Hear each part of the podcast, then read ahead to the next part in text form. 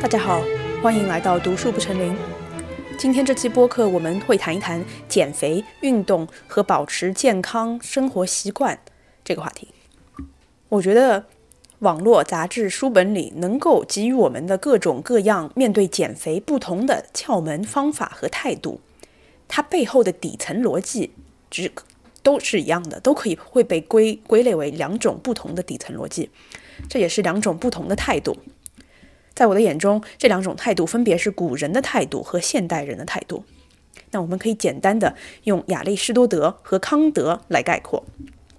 所以，这是为什么这期标题被我起名为“亚里士多德和康德会如何不同的减肥”。在讨论古人和现代人会如何用两种不同的态度去选择控制我们的食欲、去运动、去调整生活习惯这个问题的过程中，我们会发现，其实最终我们在讨论的是两种不同的对于美德的定义，对于高尚的品德究竟意味着什么的定义。这两这个定义在古典哲学家和现代哲学家中是不同的，甚至可以说是相悖的。这是这期播客会谈论的话题。嗯，在这个播客开始之前，我想要先短暂的唠个嗑，给最近开始关注这期播客的听众一个短短的介绍。首先，我想说的是，在我心中，这档播客它不是一个节目，只是一个正在成长的普通人对于世界的观察和思考。而且，因为我至今一直生活在学术的象牙塔之中，嗯，我的绝大多数朋友都是学者，或者是博士生，或者是教授。而且，因为我个人的心性的原因，跟我很好的朋友，他们的讲话方式是非常非常老学究的。我平时要不是跟这些朋友聊天，要不是在大学里面上课，所以说这也是为什么我的播客可能会听起来呃非常的不口语化。我给大家举一个上个星期发生的例子好了，就是我之前播客有提到的那个比利时法官朋友，我们在一个学术会议上拿着啤酒聊天的时候。他跟我说，他下周回比利时要去看瓦格纳的一部歌剧，然后我就跟他说：“我说，哦，我曾经的我也非常喜欢瓦格纳，但是如今瓦格纳我看不下去了，我觉得他太过于民族主义，是一种狭隘的民族主义狂欢。我上次去看瓦格纳的时候，我跟他说，我说我看到一半我就走了，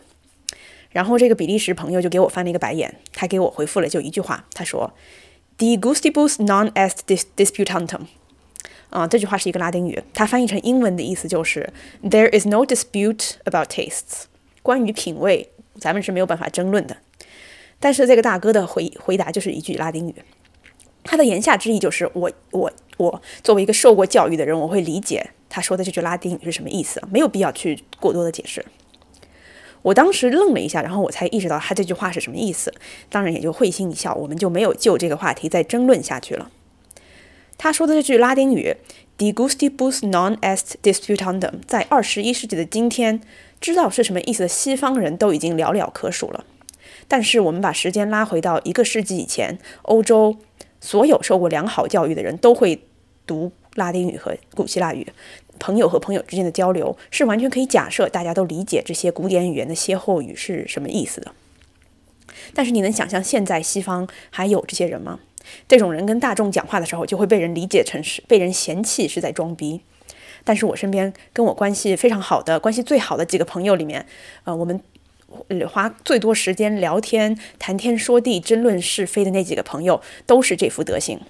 他们的讲话方式，哪怕在西方这个极其口语化的西方，都是极其格格不入的。所以说，嗯。我在播客中的表达或者是讲话方式，除了我的中文水平有时候有一些不精确之外，可能整个内容会给人一种有点不着调、不接地气的感觉。我会尽量克服，也会尽量清晰的去表达我自己。呃，但是如果你觉得我不接地气，或者是讲话非常学术的话，它的原因是因为，呃，我平时的生活，呃，周围环绕着我的人就是这个样子，就是这个德行的。另外一点是，我想说。我对于这个世界的思考和观察不是客观的，它是极度个人化的。我对于这个世界的观察包含了我这辈子所读过的所有书和我经历过的所有文化。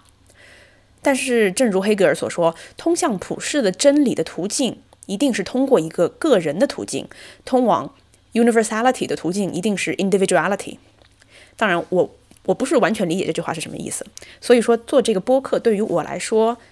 也是在验证黑格尔说的这句话是不是对的，是否通往永恒真理的途径途径是需要通过嗯一种极极致的对于个人的了解。所以这个播客提供的也不是一个客观的视角，而是一个极度主观的视角。最后一个原因，这个播客对我来说不算是一个节目的理由，是因为我身边没有编辑、没有策划、没有搭档。你听到的这档播客，仅仅是一个平时有全职工作，这份全职工作的内容恰好。几乎都是由思考和读书组成的，嗯，一个这样的一个博士候选人。我这个学期在大学里面要教两门课，我还要写我的博士论文啊。那我当初一开始做这个播客的初衷，也是因为我感到我平时的生活、学习、工作中几乎没有说中文的机会。比如说，我今年教的两节课，课上百分之一百都是白人的学生。我平时所有的深度思考、阅读和交流，全部都是用外语进行的。一整个学术环境都是英文，但是我又对中文有着非常深沉的爱意，所以说大家知道，一份语言如果不使用它的话，就会慢慢被忘记，慢慢变得生疏。嗯，如果你去听我前三集的播客，就会发现，至少我自己觉得我的表达清晰能力确实增加了很多。嗯，还有一点，这档播客不是一档科普播客，它的视角。就像我刚才说的，不是客观的。我甚至不会因为了我要讲的内容去做额外的阅读和研究，它完全是来自于我这么多年已经积累的阅读和自己反思的后果。如果你想要从这档播客里获得信息 （information），那你应该会失望。但是这档播客可能会提供给你一些见解 （insight）。嗯，当然，见解肯定是有好坏之分、深浅之分的。有一些见解是深刻的见解，有一些见解让你眼前一亮，但是很多其他的见解只是傻子的臆想。那我想，如果是 information，如果是信息的话呢？信息有可能是有黑白之分的、对错之分的。但是如果是见解，当你觉得一个见解它肤浅、有失偏颇，并不精准地描绘了现实。那我希望大家可以在不同意我的见解的时候，在评论区里面理性的讨论，而不是像偶尔有一些评论区直接跟我说我这么喜欢批评美国的话就滚出美国吧，或者是闭嘴，或者是跟我说我的观点完全错误，但是也不给我具体的原因，这样我也没有办法了解为什么我的见解是肤浅的、是错误的，或者是值得改善的。最后，在进入减肥内容之前，啊，我我再说一句跟这个播客有关的客观事实。我觉得经过我多年的不懈的努力，我在某一些领域的知识和见解确实是我引以为豪的，并且是我愿意分享的。但是在很多很多另外的领域，我愚蠢无知的令人发笑。这些领域中的一个就是如何编辑播客。真的，我是现学的。关于如何 如何加片头和片尾的音乐，是我唯一掌握的编辑播客的知识。我没有其他任何的编辑能力。所以说，如果有时候音质突然变得特别糊，或者说拥有了砰砰砰的声音，你们可以在评论区质疑我。但是你们质疑我的时候，我也很理解，我也有同样的疑惑，因为我也不喜欢听到那个噪音和砰砰砰的声音。但是我不知道怎么去纠正它，我根本就不知道哪里出错了，就是为什么那天录制的时候会有噪音。因为我不知道如何编辑呃播客，所以说对于我来说，每一期播客真的就是录完了之后，我直接加了一个片头和片尾的巴赫小提琴协奏曲，然后直接上传了。所以我非常感谢那些给我播客提供制作意见的朋友，你们提的意见非常好，我完全同意。嗯，但是我真的不知道如何消除我播客的奇怪噪音。然后你可能想说，那你就去学啊。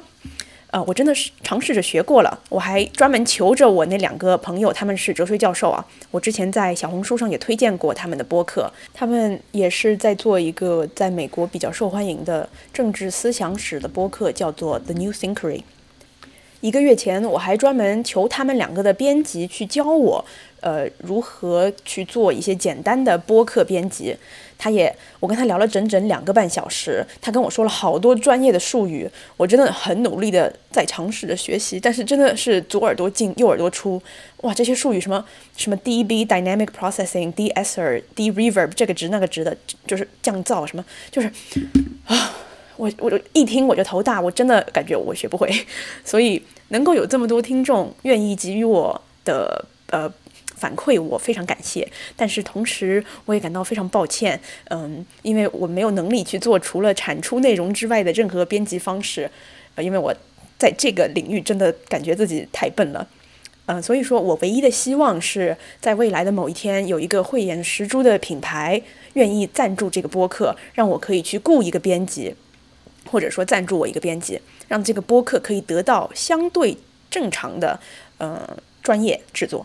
所以说，你们现在耳朵里面听到的内容是没有经过任何编辑和制作的，是直接从我的大脑里硬生生的拔出来的想法，纯天然的原生想法。真的，在我花了两个半小时去向一个专业的播客编辑学习如何编辑播客之后，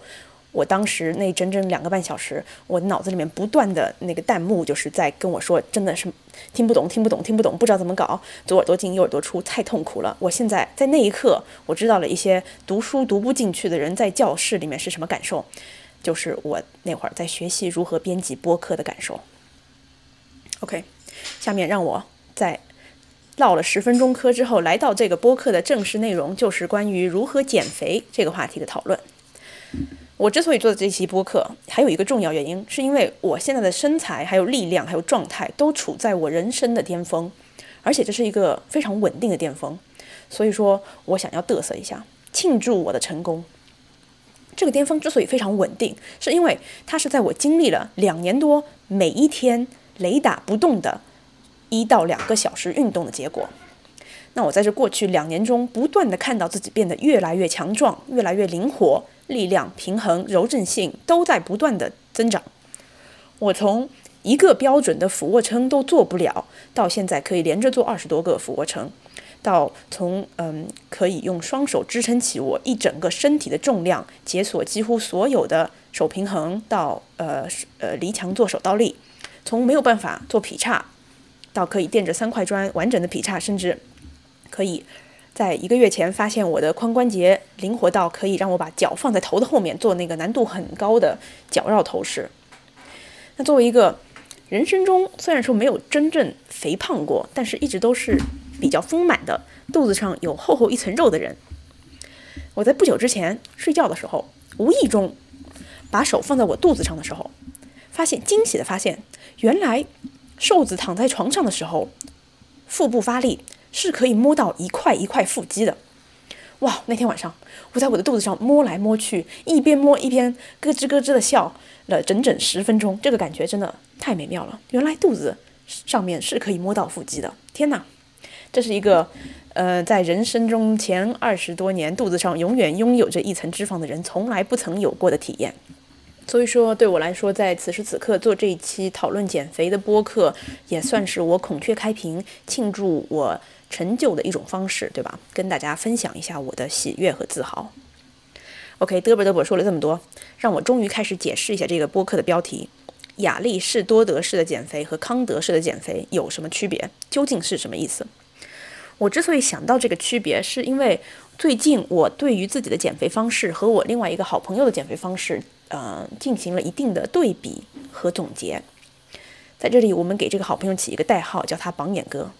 榜眼哥是一位不愿意透露姓名的中国人。因为为什么叫他“榜眼哥”？是因为他在他们那个地区高考考了第三名嘛，非常优异的成绩。在我这个没有经历过高考毒打的人眼里，是一个瞠目结舌的天才成绩。所以在这个播客里，给他起一个代号，叫“榜眼哥”。榜眼哥后来去了北京那两所最好大学中的一所读了本科，现在他也在美国，跟我一起都是政治哲学的博士候选人，算是我的同行。我们两个经常一起吃饭。今年过年的时候，是我跟榜眼哥在我们那边的一家粤菜馆一起吃的年夜饭。最近这个榜眼哥也在减肥，然后年夜饭几天之后，他跟我说，他竟然已经瘦了十斤了。这令我感到非常惊愕，因为在我的眼中，榜眼哥是一个饮食习惯非常不健康的人。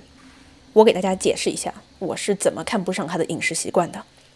每一次我跟他去吃饭，他都会点可乐，不点可乐他就浑身不舒服。而且我骑车路过马路的时候，还曾经多次看到榜眼哥在奶茶店里买奶茶。在我个人的健康饮食观念中，如果你想要减肥，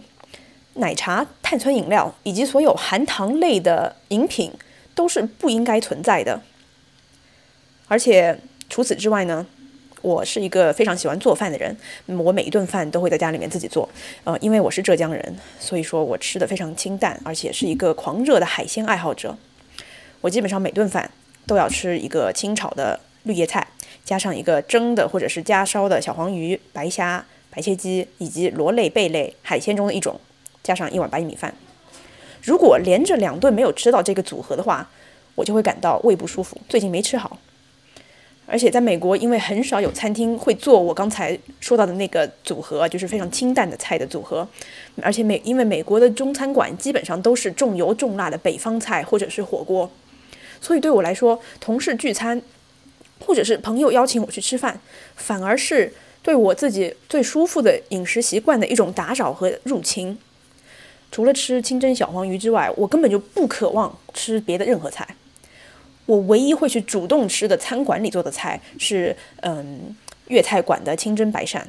因为白鳝这种鱼不知道为什么没有办法在美国超市里面买到很活着活的，呃，我也不知道为什么在我们那边只有一些老牌的粤菜馆才能够搞到白鳝。大家知道白鳝就是鳗鱼吗？我小时候喜欢吃鳗鱼，喜欢到我妈都觉得我的脑子有病，因为我每一次去奶奶家吃饭，我都点名说我要吃鳗鱼。导致每一次我都要瞒着我妈妈跟我奶奶说今天晚上能不能接着烧鳗鱼，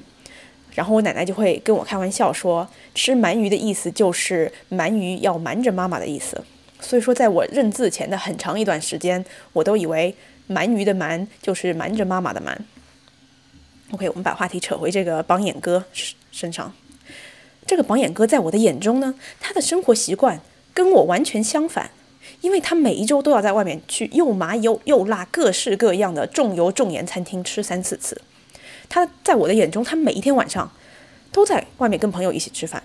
而且我每一次叫他出去吃饭都是一呼百应，他一定会出现的。在去年有一段时间，我迷上了提升自己的烘焙技巧。嗯，真正烤过蛋糕或者是做过曲奇饼的人都会知道，你在烘焙的时候要往里面加多少的黄油和糖，才能让这个烘焙出来的甜品拥有令人愉悦的口感。所以说我虽然那个时候非常想要研习烘焙技巧，但是我一看到往里面加了那么多糖和黄油，我就立刻失去了食欲。那段时间，我经常给榜眼哥投喂我的烘焙食品，他也总是会快乐的答应。所以说，在我的眼中，榜眼哥能够瘦下来是令我感到匪夷所思的一件事情。然后那天我就问他，就是昨天我问他，我说大哥，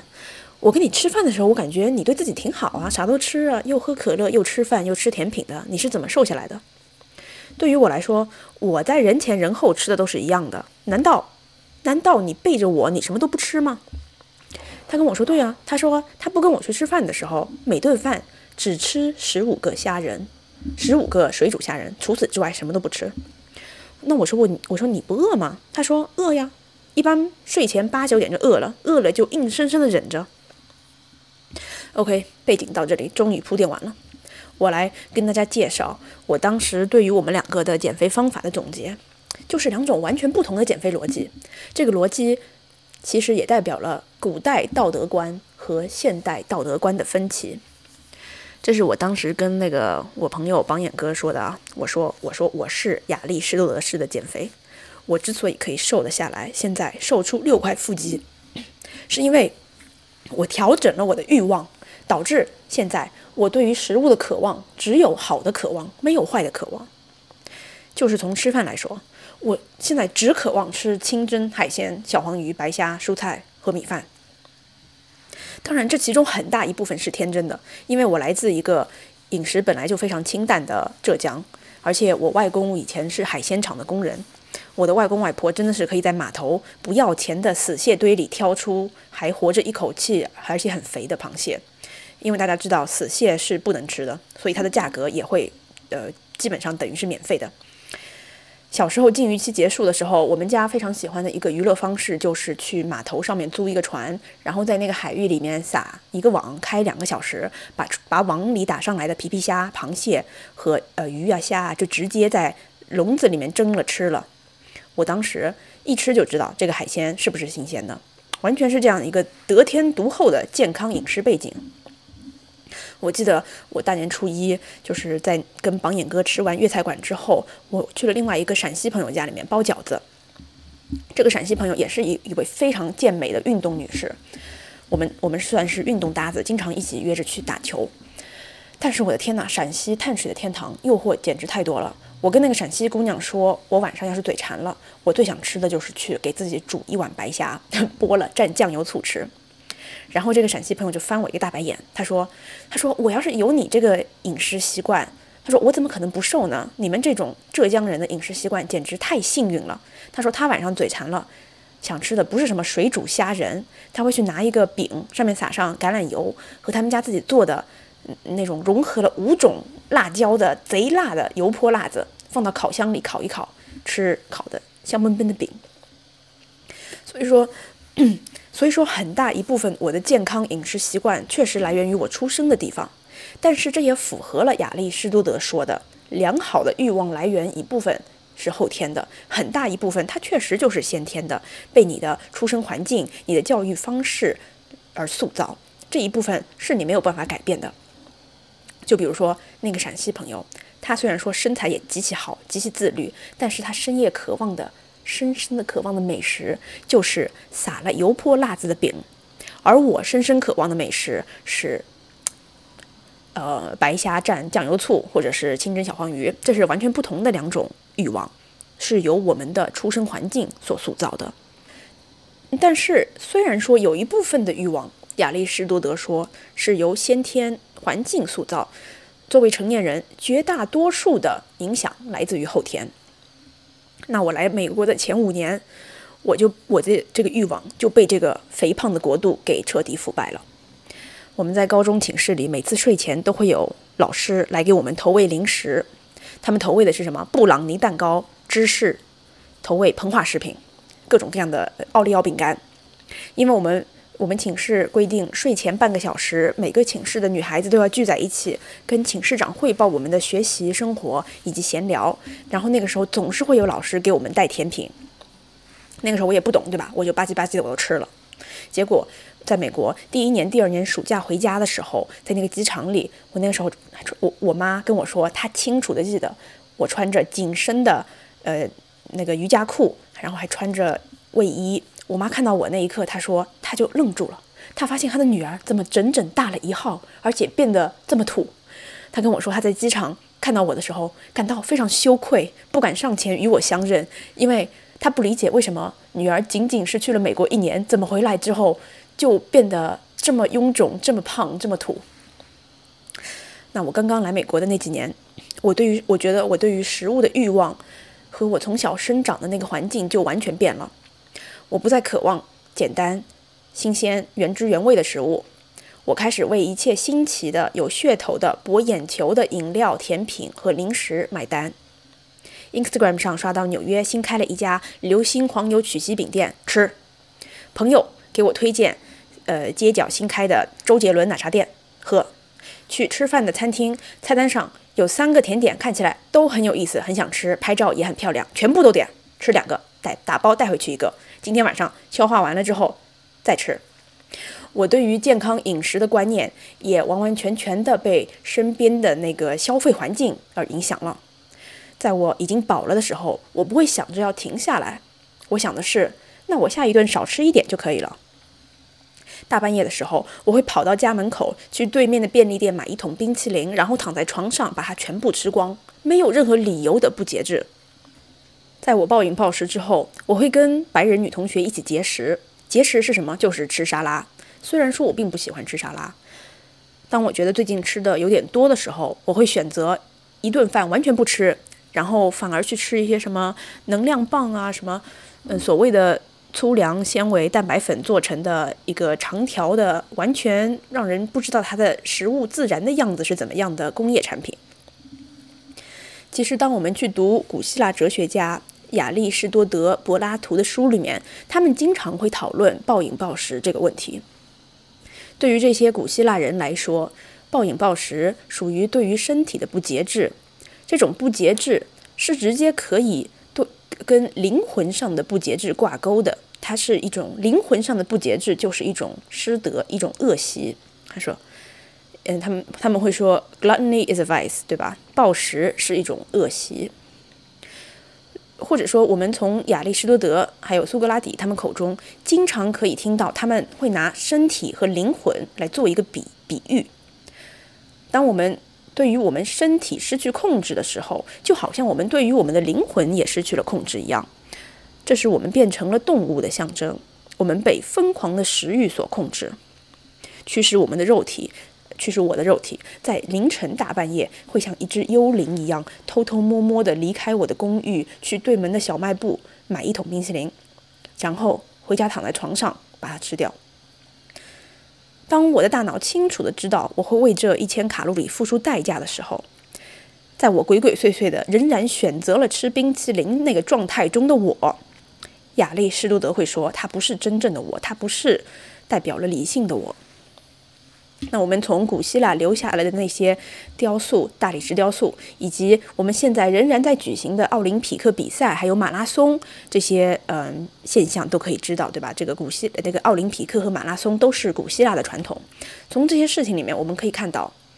如果说古希腊哲学是对于人的灵魂之健康的关注，那古希腊的一整个文明其实是对于人肉体的健康的关注，他们非常在乎。你的肉体是否健康，是否健美？这也是为什么在柏拉图啊、亚里士多德他们的哲学著作里，经常可以读到他们在那里讨论暴饮暴食是一件多么不节制的体现。我觉得差不多就是在我读了很多很多亚里士多德的那一年吧，我开始认真思考要如何去调节我的欲望。那他们都那那那个亚里士多德经常说啊，美德的体现最主要的就是节制。节制我们的欲望，在过多和过少之间找一个平衡点。亚里士多德的伦理学中最核心或者说最重要的观点，就是在那个第四卷里面，就是他教大家的这个所谓的中庸之道，或者说是平衡点。当一个小偷出现在了你的面前，如果你的勇敢过少，那你就变成了一个胆小的懦夫，这是不好的。但是亚里士多德会说，你的勇敢过多的话呢，也是不好的，你会成为一个莽夫。比如说，我明明是一个羸弱的女人，但是我看到了一个带着刀的小偷，那我的明智之举就不是去上前英勇的献身，对吧？冒着生命危险去打小偷。那我要是上去打了他，就说明我这个人过于勇敢了，我冒着生命危险，嗯，这是鲁莽的体现，而不是美德的体现。真正的勇敢，亚里士多德说，就是要在这两者中找一个平衡，而不是一味的往前冲。勇敢是亚里士多德在伦理学中举的第一个美德的例子啊。那除了勇敢之外，他还举了另外十一个例子，都是需要在过多和过少之间寻找平衡的。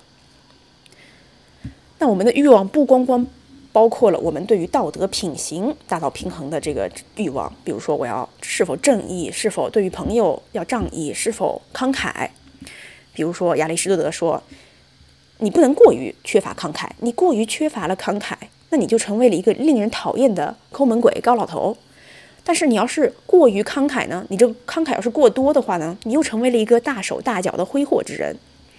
所以说对他来说，美德就是要找到。一个平衡，一个中间点。那我觉得，当你去真的研习这种如何找到平衡的智慧的话，应该会自然而然的从自己的灵魂、从自己的品行联想到身体，对吧？就是联想到运动、饮食这些习惯。对我来说，在我有了这些感悟之后，我才开始渐渐意识到，嗯，我小时候家里面那种清淡的饮食习惯是非常健康、符合自然，并且有节制的。诚然，这是一种非常慢、没有立竿见影效果的改变，但是在此时此刻，差不多快两年、两年多之后，我现在已经看到了它非常良好的结果。今天的我对于任何甜品都没有强烈的欲望，对于暴饮暴食没有任何渴望。当然，我仍然非常喜欢吃东西。从来不节食，正如亚里士多德所说，你对于嗯能够帮助你的东西，你拥有过少的欲望，这也是不健康的体现，对吧？过少的勇敢就是懦弱，那你过于不喜欢吃饭也是不健康的体现。我对于食物有一种由衷的享受，但是这种享受几乎完全都是对于天然的食材、新鲜的食材的渴望，而且吃到八分饱之后，就自然的不想再吃了，因为吃撑了，过多的食欲在我心中也是一件令人难受的失德之事，正如饿着肚子也是一件令人难受的失德之事一样。这个逻辑跟我刚才所说的那个亚里士多德伦理学中的平衡是很像的。一个过于吝啬的人，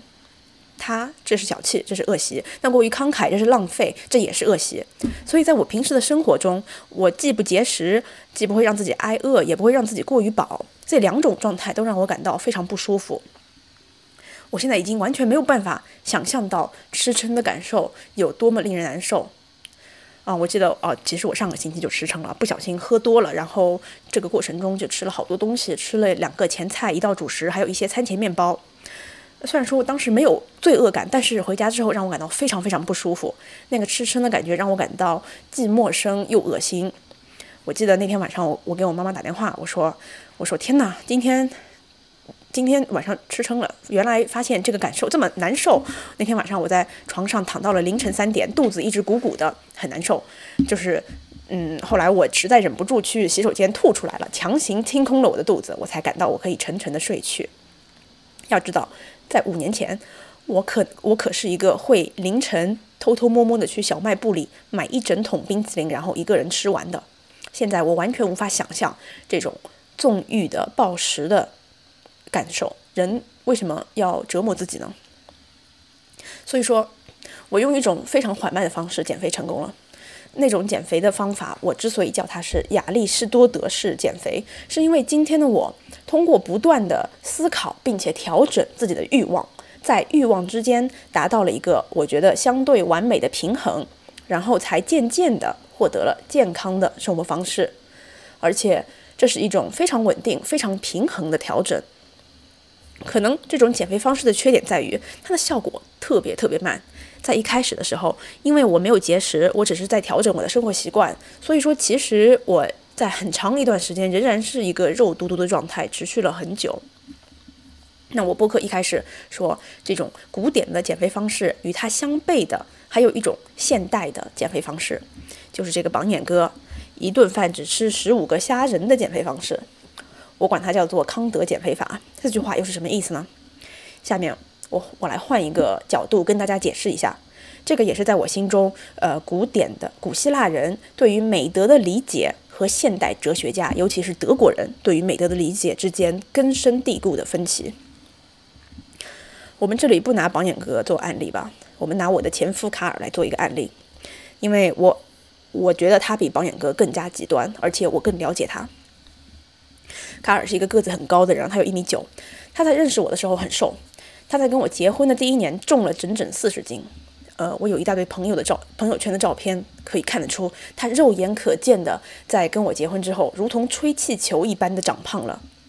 这个原因呢，是因为我非常喜欢做饭，非常享受做饭，但是我自己喜欢吃的东西是有限的，我只喜欢吃海鲜。所以说，在我们结婚的第一年，我嗯欣喜若狂的。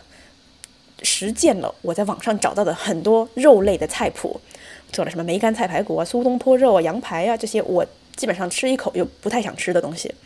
终于找到了一个可以吃掉我的食物的对象，我要全部做给他吃。于是卡尔很成功的在结婚第一年增重四十斤，从一个一百八十斤的小伙子，在巅峰时期达到了两百二十斤，看上去已经是非常壮硕了。嗯，然后在第一年春节的时候呢，我奶奶和我妈妈在看到他之后，都不约而同的说：“嗯，卡尔现在很胖。”他可能是没有经历过这种中国家长的唠叨啊。我们家的这些女性长辈对他的评头论足，深深地刺痛了他。于是卡尔开始决定减肥。他减肥的方式非常极端，在某种程度上来说，也令人佩服。从那一天开始，他每天雷打不动地跑十公里，并且每天早上起来做一百个俯卧撑，中午再做一百个，晚上再做一百个，没有一天落下过。而且从他决定减肥的那一天开始，他每天的饮食就从我的大鱼大肉三菜一汤变成了两个荷包蛋和清蒸的蔬菜加上酱油，极其无聊。我相信他内心都不再享受这个吃饭这个事情，他变成了一个任务。那卡尔的减肥方式不是像我这样去调整我的欲望，去本能的停止渴望不健康的食品。他的减肥方式遵循的是一个完全不同的逻辑。他的他他不是他没有去改变他的欲望，他是去强行的压制了他的欲望，用更强的意志力去压制他强烈的欲望。我用这个冰淇淋的案例给大家解释。如果你把一个冰淇淋放在冰箱里，我可能一个月会去挖一勺，而且挖完第一勺之后，我就不会再想吃第二勺了，因为我内心对于冰淇淋没有渴望。我会在饭后还感觉有点饿的时候，可能闲着无聊去吃一勺冰淇淋，吃完之后我就放回去，不会再吃了。但是当我还在跟卡尔一起生活的时候，我根本就没有办法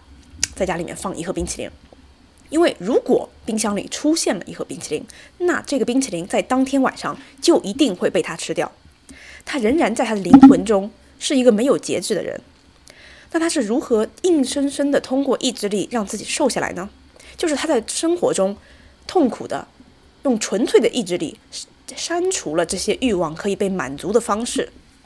他曾经要求我不要在家里面买任何冰淇淋，不要烘焙任何甜品，不要做任何红烧肉。那我想说，我在这里引用前夫的这个呃案例呢，仅仅是分析他减肥背后的逻辑。我相信我们是可以把一个人和他做的一件很糟糕的事情，比如说出轨这个行为剥离开来的。正如海德格尔虽然说曾经加入过纳粹党，但是我们仍然是可以讨论他的哲学的，对吧？那当时在结婚的时候，我还是挺佩服他的。啊，我就跟他说：“我说我首先我佩非常佩服你的意志力，因为我没有你的这种意志力，你让我饿一顿是不行的。如果这个小黄鱼他妈的摆在了我的眼前，你让我不去吃它，这是不可能的。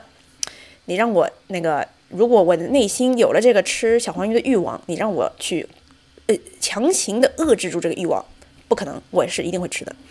但是同时，我虽然说没有你的意志力。”但是我也没有你的那种不可控制的吞噬一切的无底洞一般的食欲，我根本就不会像你这样去渴望去吞噬出现在我视线范围内的一切甜品，这种欲望我无法感同身受。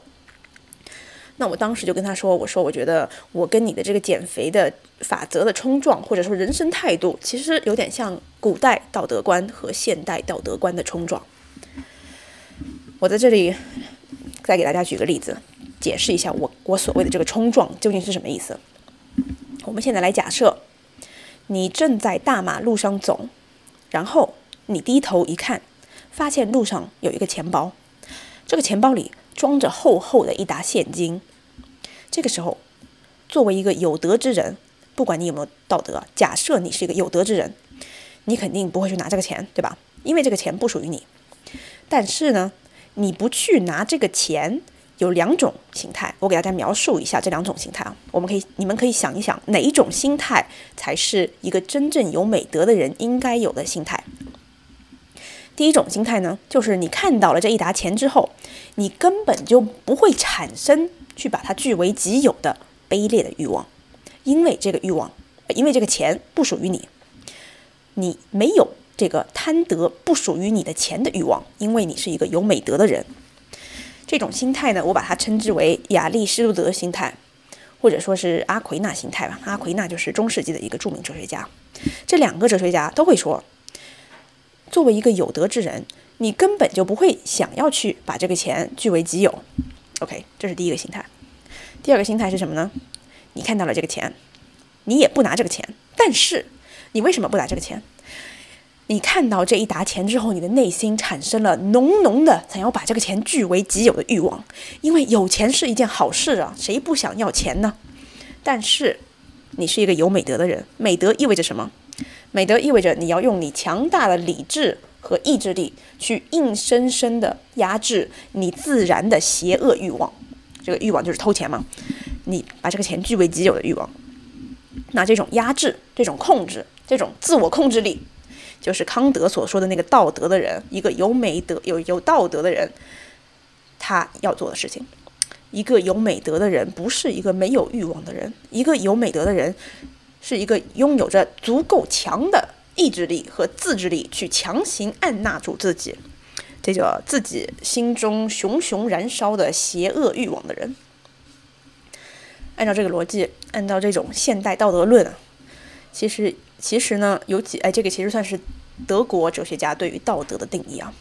那按照这个逻辑，你就会出现一个非常诡异的现象：你这个邪恶的欲望越强大，你就需要越强大的意志力去抵抗这个欲望，对吧？那实际上呢，在这种逻辑里面，一个贪欲最强的人，他反而最有可能是一个有道德的人，对吧？因为他需要的意志力也越强。所以说，这种古典美德之中最有道德的人，一个完全没有贪念的人，在德国德国的这种道德理念观中，他反而不是一个道德的人。我希望我刚才举的这个捡钱案例，可以侧面的向大家说明，为什么我觉得我自己的减肥方式和前夫卡尔的减肥方式以及生活态度的不同是。是古代道德观和现代道德观的比较。对于我来说，减肥意味着拥有健康的欲望，那我根本就没有不健康的欲望。比如说，去把冰淇呃冰呃冰箱里的那两罐冰淇淋一口气全部吃光的欲望。那卡尔在现实生活中真的干过这个事情。在他已经瘦下了四十斤之后，有一天晚上，我买了两罐冰淇淋，我说我要自己吃的。结果他大半夜就去冰箱里面一口气全部吃光了。在我的眼中，这是一件极其匪夷所思的事情。为什么会有人产生这种愚蠢的冲动？但是对于卡尔来说，他既拥有强大的食欲，他又拥有强大的意志力去克服这种食欲。那他能够，那他那这种强大的意志力能够带领他做的事情，也是我完全无法想象的。比如说，每天雷打不动地跑十公里。以极其痛苦的让自己在缺氧边缘的这个速度去快跑，极快的提升自己的心肺能力。你作为一个同样也每天运动的人，我每天能够做的只是保持运动习惯，对吧？你让我去做一些非常具有竞争性的、需要去冲撞的、挑战自己的，嗯，用强大意志力把自己处在一个崩溃的边缘，然后不断拉回来，得以提升心肺能力的运动，我觉得我。这会让我感到很痛苦，我没有这个意志力可以做这个事情。那我在这里描绘的这两种态度，不是说一种是好的，一种是不好的。我希望在听完这期播客之后，大家的感受不是我在推崇我的我自己的减肥方法，或者说榜眼哥或者是卡尔这两个人的这种一顿饭只吃十五个虾仁的减肥方法。嗯，他也他也不是就是更令人敬佩的。我觉得这个这个对比最有意思的地方，反而恰恰在于这两种路径反映的是古代到现代对于美德的理解的逐渐演变和分歧。那毋庸置疑的是呢，后者这种更加决绝的、需要强大意志力的减肥方式，一定是更快、更有效的。我自己的这个过程花了我整整两到三年，而且在很长一段时间里，我甚至看不出它有任何效果。我一直在一个肥嘟嘟的状态待了很久很久，但是卡尔花了仅仅六个月的时间就把他，嗯，增加了这四十斤瘦下来了。但是现在在拥有了六块腹肌之后呢，我也没有他那种减肥之后的焦虑。我记得那个时候他真的是每天都在称体重，而且他每吃一块甜品就会跟我表达他深深的罪恶感，他犯他一他犯错了。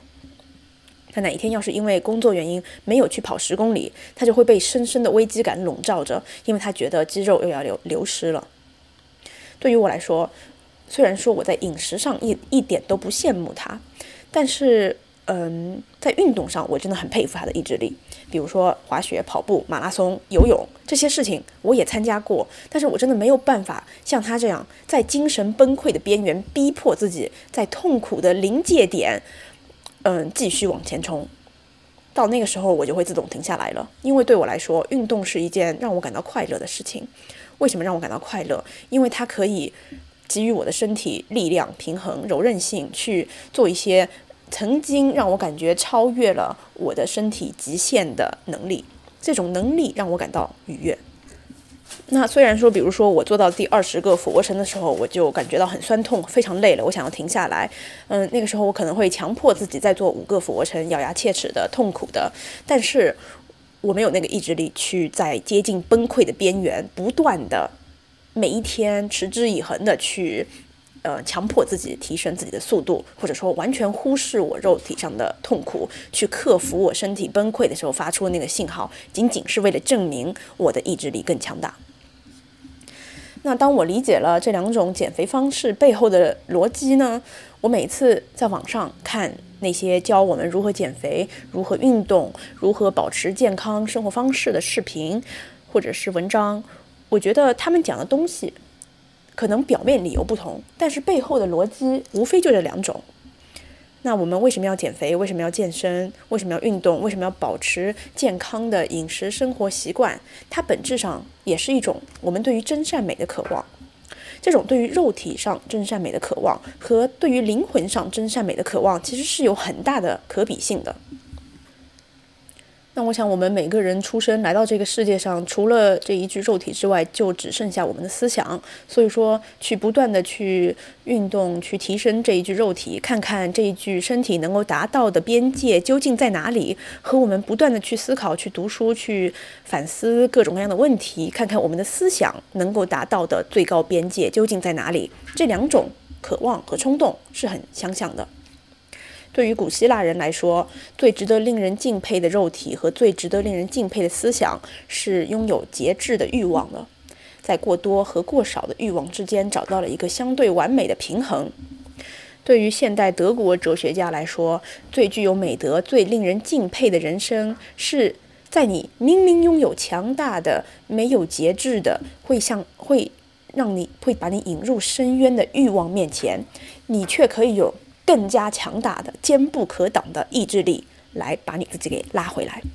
来抵御这些欲望，来讲，来将你的灵魂升华。OK，这就是这期播客的内容，你觉得怎么样呢？欢迎在评论区里告诉我你的想法，我们下期再见吧，拜拜。